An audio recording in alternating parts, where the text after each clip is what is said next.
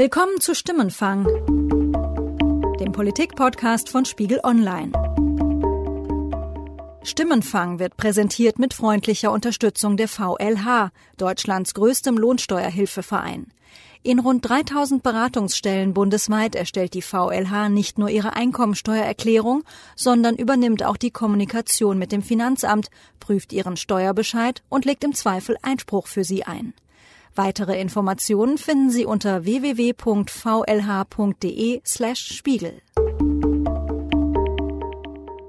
Diese Woche machen wir bei Stimmenfang ein bisschen was anders. Wir schauen ins Ausland, genauer gesagt nach Großbritannien und nach Frankreich. Denn die anstehenden Wahlen dort gelten als Richtungsentscheidung für Europa. Und deshalb beschäftigen sie in diesen Tagen natürlich auch die Wahlkämpfer hier in Deutschland. Ich freue mich, dass Emmanuel Macron, mit dem ich äh, seit langen, langen Jahren zusammenarbeite, vorne liegt. Gewinnen wird er im zweiten Wahlgang, hoffe ich, in jedem Fall mit einer breiten Mehrheit. Und dann könnten wir, er als Präsident in Frankreich und ich als Kanzler der Bundesrepublik Deutschland, auf der Grundlage einer nachhaltig gestärkten deutsch-französischen Kooperation die Reform der Europäischen Union in Angriff nehmen. Klar ist außerdem, ein Drittstaat, und das wird Großbritannien sein, kann und wird nicht über die gleichen Rechte verfügen oder womöglich sogar besser gestellt werden können als ein Mitglied der Europäischen Union. Die britische Regierungschefin Theresa May hat ja Neuwahlen für den 8. Juni angekündigt und erhofft sich Rückendeckung für die anstehenden Brexit-Verhandlungen. Every vote for the Conservatives will make it harder for opposition politicians who want to stop me from getting the job done. Every vote for the Conservatives will make me stronger when I negotiate for Britain with the Prime Ministers, Presidents and Chancellors of the European Union. Und auch in Frankreich geht es um eine Richtungsentscheidung für Europa oder dagegen. Cette élection présidentielle est un référendum pour ou contre la France. Moi, je vous appelle à choisir la France. Elle se prétend du peuple, mais elle est une héritière. Elle n'est pas la réponse.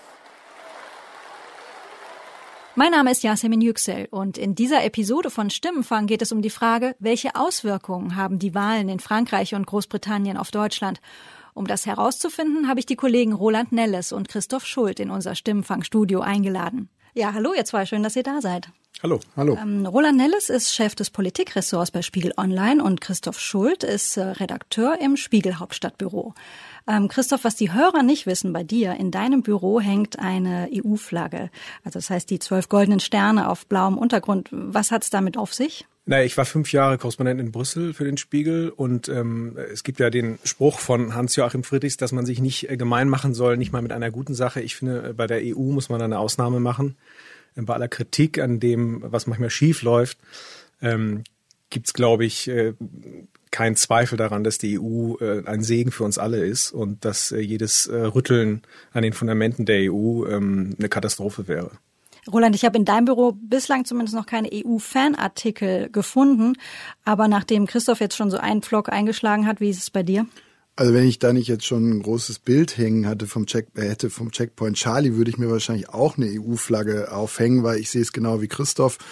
Das ist einfach äh, ein ganz wichtiger, zentraler Bestandteil für unsere Zukunft, für die Zukunft unserer Kinder. Das muss man so pathetisch sagen wir werden als Europäer nur zusammen ähm, miteinander auskommen können in dieser EU und nicht gegeneinander.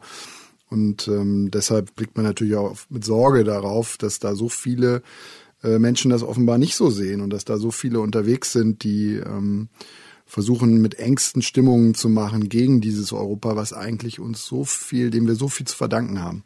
Wir wollen zuerst über Frankreich sprechen. Da steht ja jetzt die Stichwahl an am Wochenende. Wir reisen aber nach Frankreich mit einem kleinen Umweg. Und zwar beginnt der vergangenen Sonntag am Berliner Gendarmenmarkt 14 Uhr Pulse of Europe Demo.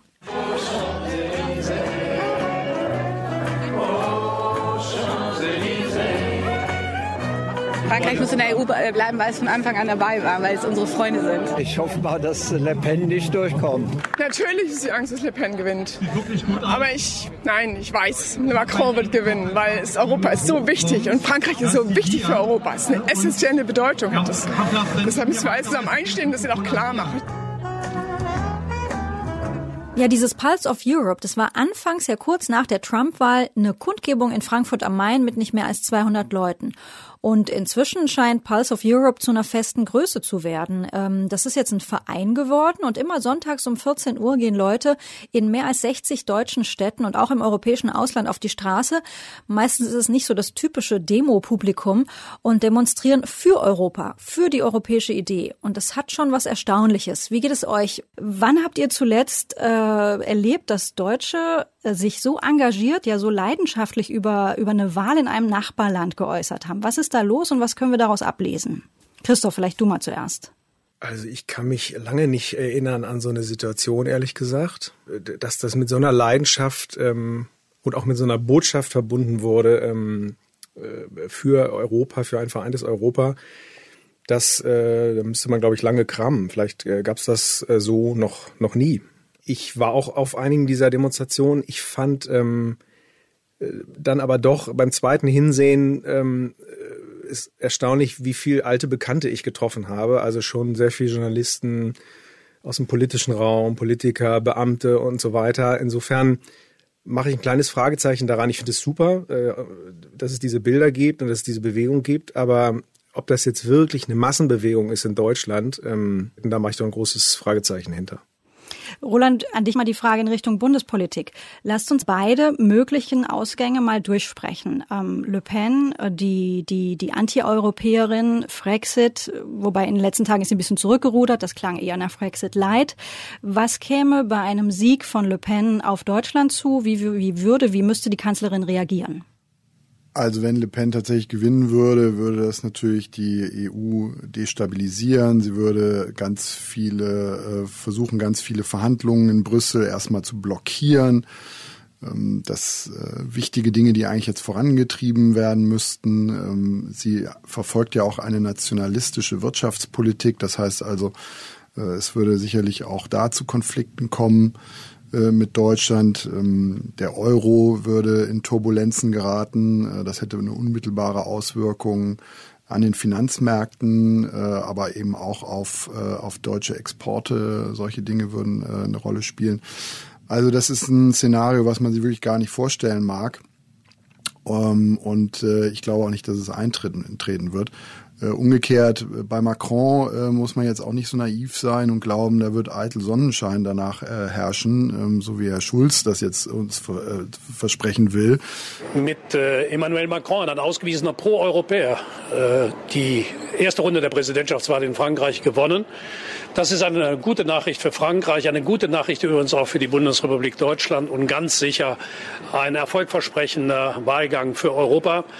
Es gibt ja durchaus berechtigte Kritik äh, an der EU, an Brüssel, an diesem äh, ja, ich würde es auch so nennen, Wasserkopf da, äh, EU-Kommission, an dieser verkorksten Konstruktion äh, mit dem Parlament. Das ist ja alles, funktioniert ja alles nicht so, wie es eigentlich sollte. Ähm, es gibt auch durchaus Kritik an, äh, berechtigte Kritik an der ganzen Euro-Konstruktion. Das sind alles riesige, gigantische Themen, die äh, auch ein Macron und äh, die deutsche Regierung nicht mal ebenso lösen werden. Also insofern und auch nicht im allerbesten Einvernehmen lösen werden. Also auch da würde es sicherlich Konflikte geben und Diskussionen, aber das würde natürlich alles sehr viel konstruktiver ablaufen, als in dem Fall, dass Frau Le Pen gewinnt bei Emmanuel Macron ist es ja auch so ein bisschen, ähm, es wurde schon geschrieben, er ist der Kandidat ohne Eigenschaften. Wann wüsste man denn aus deutscher Sicht, mit wem man es da zu tun hat und äh, worauf man, worauf man sich einstellen muss? Ja, ich finde, so ganz stimmt der, der Vorwurf nicht, dass er ein Mann ohne Eigenschaften ist. Er hat ja schon zumindest in Bezug auf Deutschland ziemlich klare äh, Positionen äh, erhoben. Also zum Beispiel kritisiert er ja seit einiger Zeit den deutschen Exportüberschuss ähm, was von deutscher Seite eigentlich ziemlich unisono ähm, zurückgewiesen wird. Zumindest ähm, die Forderung, dass man als deutscher Staat, als deutsche Bundesregierung da irgendwas dran schrauben könnte. Ähm, bei der Bewertung sozusagen, ob das ein Problem ist für die restlichen Europäer, gibt es natürlich äh, große Unterschiede und das sieht man jetzt auch schon. Ähm, die SPD sagt ja, das ist, äh, das ist ein Problem, sie erkennt das an und ähm, die Union weist das äh, zurück. Ähm, also insofern bei den Punkten, die gerade Deutschland betreffen, ist, finde ich, Macron kein Mann ohne Eigenschaften. In Frankreich kommen ja dann jetzt auch erstmal nochmal die Parlamentswahlen. Sollte Le Pen sich durchsetzen, braucht sie ja auch eine Mehrheit, um das Referendum tatsächlich stattfinden zu lassen. Was glaubt ihr, wie würde sie, wie würde das ausgehen? Ja, sie hat ja schon gesagt, dass das jetzt gar keine Sache ist, die so kurzfristig passieren soll, äh, soll, sondern sie schiebt das ja selber auch so ein bisschen auf die lange Bank. Deshalb muss man erstmal sehen, ob, wie das dann tatsächlich auch umgesetzt würde. Aber Fakt ist tatsächlich, wie du sagst, ist äh, weder Le Pen noch ähm, Macron äh, Präsidenten wären, die also über eine tatsächliche eigene Mehrheit in dem Parlament verfügen würden, also zumindest nach Lage der Dinge jetzt und ähm, die sich auch ein Stück weit natürlich jeweils mit den anderen politischen Richtungen irgendwie arrangieren müssten. Äh, das ist natürlich deshalb auch spannend zu sehen, wie sich das entwickeln würde. Ähm, das ist, es ist ja generell das Problem bei all diesen Populisten, das sieht man ja auch an Donald Trump. Die versprechen erstmal das Blaue vom Himmel, um in die Regierung zu kommen.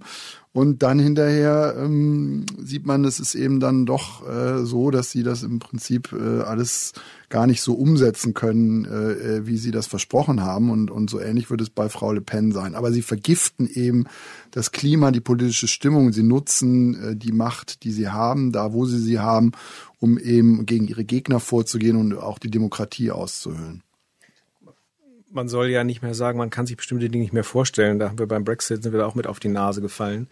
Und dass Le Pen äh, vielleicht Präsidentin wird, das äh, sozusagen, das ist zumindest im Bereich des Möglichen. Aber was ich mir wirklich nicht vorstellen kann, ist, dass so ein Referendum danach so völlig spurlos äh, oder, oder reibungslos durch Frankreich laufen wird. Also ich glaube, anders, der Unterschied zwischen Großbritannien und Frankreich, so viel ist doch klar, ist, dass Frankreich eine ganz andere revolutionäre Energie hat. Und ich glaube, wenn da so ein Referendum mal angekündigt würde von einer Präsidentin Le Pen, dann würde da der Teufel los sein. Und insofern weiß ich nicht, äh, ob so eins überhaupt, so ein Referendum überhaupt irgendwie glatt über die Bühne laufen könnte. Ich habe generell ein Problem mit Referenden. Ich glaube, dass die immer, äh, wenn man die Bevölkerung fragt, meistens schiefgehen.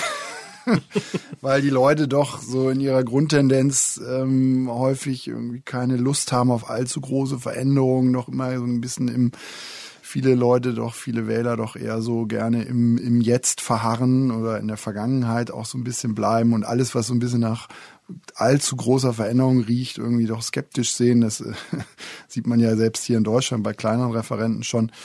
Ähm, so, also insofern, ich hätte schon tatsächlich die Sorge, dass wenn die äh, Le Pen das äh, die EU da zur Abstimmung stellen würde, dass dann möglicherweise das tatsächlich schiefgehen würde, ja. Wir machen einen Riesenschritt und gehen nach Großbritannien. Lass uns mal kurz hören, wie May beschreibt, was sie da macht. I have just chaired a meeting of the cabinet where we agreed that the government should call a general election to be held on the 8th of June. Every vote for the Conservatives will mean we can stick to our plan for a stronger Britain and take the right long term decisions for a more secure future. Christoph, übersetzt uns mal, was treibt die Frau an? Worum geht's ihr? Im Augenblick habe ich den Eindruck, sind die Fronten ja sehr verhärtet. Also ähm, die 27 ähm, hat ja auch Merkel letzte Woche in ihrer Regierungserklärung ganz klar gemacht, äh, Großbritannien macht sich bitte keine Illusionen. Hier wird hart, sachlich natürlich, aber hart verhandelt. Liebe Kolleginnen und Kollegen, vielleicht denken Sie, dass das ja eigentlich Selbstverständlichkeiten sind. Doch ich muss das leider hier so deutlich aussprechen. Denn ich habe das Gefühl, dass sich einige in Großbritannien darüber noch Illusionen machen. Das aber wäre vergeudete Zeit. Mein Eindruck ist auch, Theresa May möchte im Augenblick so die Maximalforderung. Äh, kann aus der, aus, aus so einer Art von Konfrontation überhaupt ein Sieger hervorgehen? Ja, zunächst muss man nochmal festhalten, ähm, dass es zwei Widersprüche gibt bei Theresa May. Erstens, sie war äh, gegen den Brexit, jetzt muss sie ihn durchziehen. Ähm, und sie hat äh, noch vor kurzem gesagt, dass sie eigentlich gegen ähm, Neuwahlen ist. Ähm, jetzt äh, äh, ruft sie Neuwahlen ein. Das zeigt schon, dass natürlich eine gehörige Portion Verunsicherung auf britischer Seite vorhanden ist. Es ist, glaube ich, so, dass sie sieht, dass mindestens zwei Kräfte an ihr ziehen, nämlich die ganz ultrakonservativen, die sozusagen da den Brexit auf Teufel komm raus wollen und diejenigen, Jungen, ähm, die Großstädte, in denen äh, die Mehrheit gegen den Brexit war. Und ähm, ein klares Mandat, äh, mit einem klaren Mandat verhandelt sich natürlich auf jeden Fall besser. Ähm, die Fronten sind tatsächlich total hart. Man hat es jetzt auch in den letzten Tagen ja nochmal gelesen können. Es gab ein Abendessen zwischen Kommissionspräsident Juncker und der, der Theresa May in London, das wohl relativ desaströs verlaufen ist ähm, wo also die Fronten so verhärtet waren, dass man im Prinzip aneinander vorbei geredet hat, wenn man den Berichten ähm, Glauben schenken kann. Und ähm, ich glaube, dass ihr letztendlich das nicht viel helfen wird ähm, gegenüber der EU, weil ich finde, eins ist doch erstaunlich, wie wie klar und wie ähm, im Konsens sich die EU ähm, gegen Großbritannien positioniert hat. Also da ist ja selbst die üblichen Verdächtigen, ich sag mal Orban in Ungarn, ähm, auch die Polen, ähm, auch die Iren, selbst die Iren, die ja eigene sehr spezielle Interessen haben ähm, wegen der Nachbarschaft zu Großbritannien, die haben sich ja im Prinzip haben mit einer Sprache gesprochen bislang und ähm, es gibt keinen Hinweis, dass sich das ändert. Also die wird es, die, die Frau May wird es extrem schwer haben, da irgendwie überhaupt etwas rausschlagen zu können in den Verhandlungen. Roland, du hast dir die Regierungserklärung von äh, Angela Merkel letzte Woche auch angeschaut. Welche Taktik verfolgt sie da? Sie war da ja sehr, ja, wirklich sehr, sehr hart in der Sache, sehr klar in ihren äh, Äußerungen. Ja, die Bundesregierung ähm, hat eine, eine sehr eindeutige, klare Haltung. Die wollen eben den Briten im Prinzip überhaupt keine Zugeständnisse machen. Es ähm, läuft am Ende darauf hinaus, dass der Austritt für Großbritannien sehr schmerzhaft wird. Und ähm, ich glaube, in der Regierung, hier in der deutschen Regierung, wird das so gesehen und auch in vielen anderen in, in, in Europa, dass es so schade ist, dass so ein Land wie Großbritannien sich im Grunde jetzt und wir auch in der EU, in Brüssel, uns jetzt jahrelang mit diesem Austritt äh, befassen müssen und mit seinen Details und ähm, juristischen Feinheiten, anstatt uns wirklich zu konzentrieren auf die wirklich wichtigen Zukunftsfragen. Ähm, äh, wie wollen wir dieses Europa wirklich sinnvoll miteinander voranbringen? Welche Institutionen bräuchten wir dafür? Wie kann Großbritannien sinnvoll eingebunden werden? Das sind ja alles wichtige Fragen. Auch Großbritannien, ich meine, ist ein Land, das wirklich auch dringend Reformen bräuchte in vielen Bereichen. Und anstatt diese Dinge anzupacken, äh, beschäftigt man sich jetzt mit diesem Brexit. Und das ist eben ähm, eigentlich genau das Gegenteil von dem, äh, was eigentlich jetzt notwendig wäre. Was glaubt ihr, wie, wie sehr wird das Thema im, hier im Bundestagswahlkampf in Deutschland noch zum Thema werden?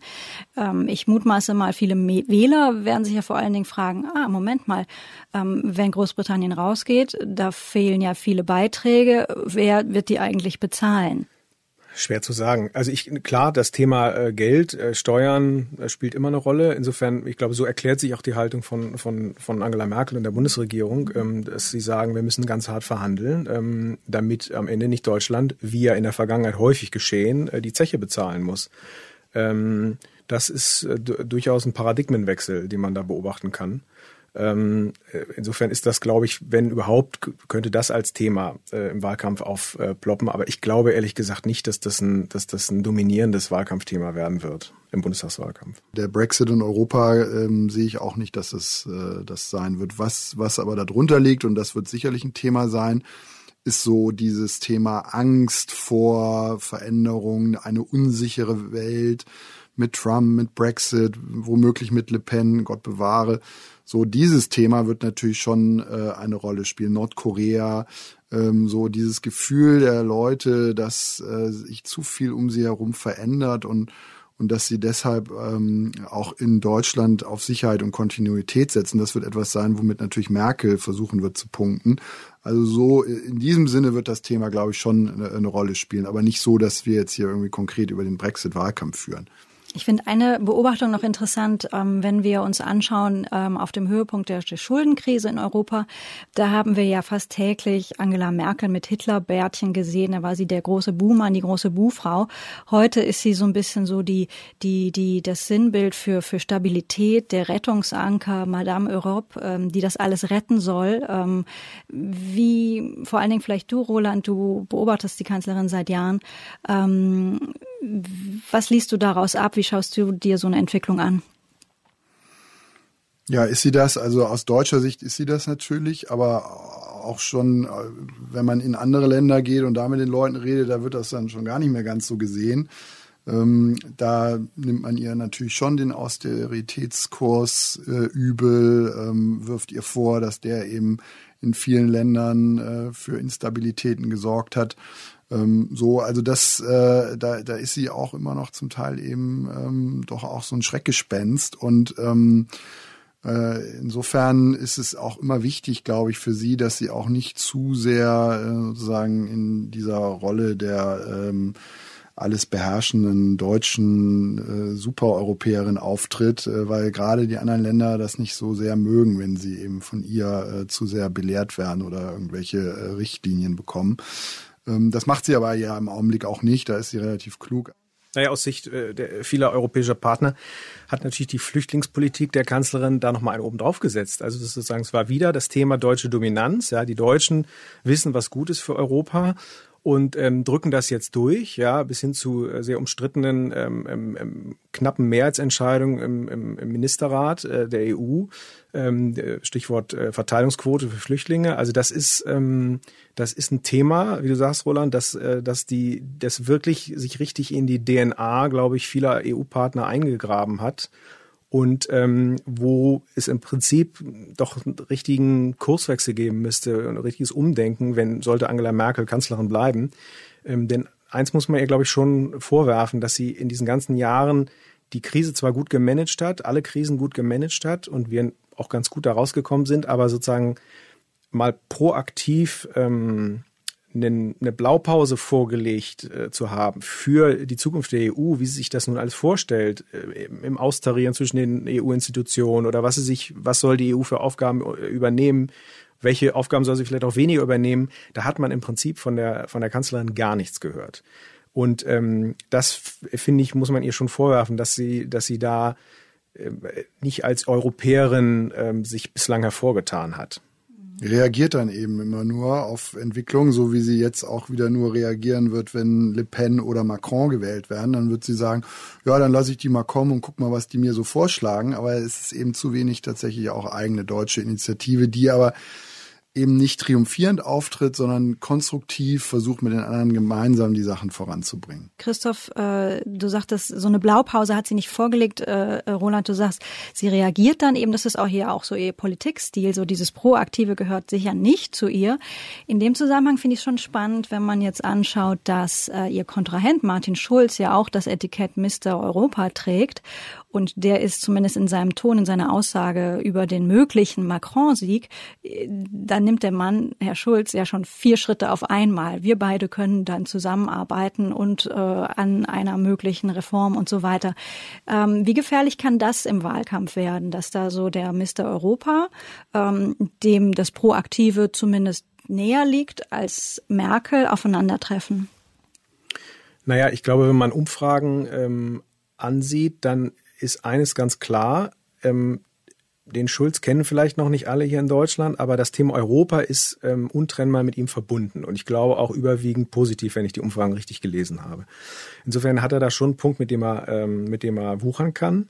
Ähm, zumal die SPD ja auch sagt, ähm, Gabriel macht das im Moment ähm, auch äh, sehr offensiv, dieses Europa muss sich auch von seiner sozialen Seite zeigen. Ähm, kann man darüber streiten, ob es gut ist, eine gemeinsame europäische Arbeitslosenversicherung zu gründen. Ähm, aber dass sozusagen bislang nicht viel passiert ist gegen die grassierende Jugendarbeitslosigkeit, zum Beispiel in Spanien, ähm, das ist, glaube ich, ein Fakt. Und ähm, dass, die, dass die Menschen sich in diesen Ländern ähm, erwarten, dass die Europäische Union da was liefert, ähm, das kann man, glaube ich, auch nicht äh, kritisieren. Die Frage ist, was sind die richtigen Mittel? Aber da hat Merkel zumindest ähm, bislang nichts vorgelegt. Und ich könnte mir vorstellen, dass der Schulz zusammen mit Macron auch im Wahlkampf in einem sozusagen übergreifenden, wenn man so will, deutsch-französischen, in einer deutsch-französischen Kampagne, äh, sozialdemokratischen Kampagne, wenn man so will, ähm, dafür auch äh, äh, Werbung machen wird und damit möglicherweise auch punktet.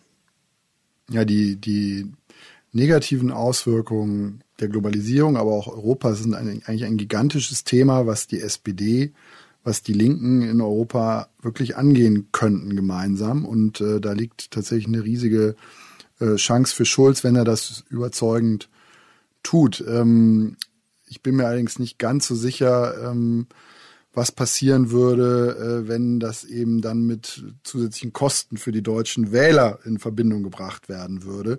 Äh, äh, das, das würde wahrscheinlich die Union doch versuchen, äh, das nach, dem, nachzuweisen, dass das doch eine teure Geschichte werden könnte für die Deutschen. Und, und da ist für ihn natürlich, liegt auch wiederum eine Gefahr, weil äh, da muss er natürlich versuchen, da auch eine Vision zu vermitteln, die, äh, die jetzt, äh, sag ich mal, nicht zu teuer wird für die deutschen Wähler, weil sonst wird's haarig. Vielen Dank, dass ihr da wart. Bitte, gern geschehen. Für eine der nächsten Folgen von Stimmenfang brauchen wir Ihre Hilfe. Erinnern Sie sich an das Jahr 1998?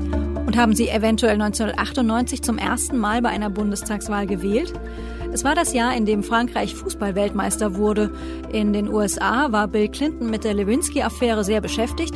Und in Deutschland löste Gerhard Schröder nach 16 Jahren und 26 Tagen Helmut Kohl im Kanzleramt ab. Wenn Sie ein Erstwähler aus dem Jahr 1998 sind, dann würden wir gern mit Ihnen sprechen. Uns interessiert, wie sich Ihr Blick auf die Bundespolitik seitdem entwickelt hat. Sehen Sie heute nach zwölf Merkel-Jahren Parallelen zur Situation von damals? Wenn das auf Sie zutrifft, dann mailen Sie uns an stimmenfang.spiegel.de. Wir freuen uns auf Ihre Zuschriften.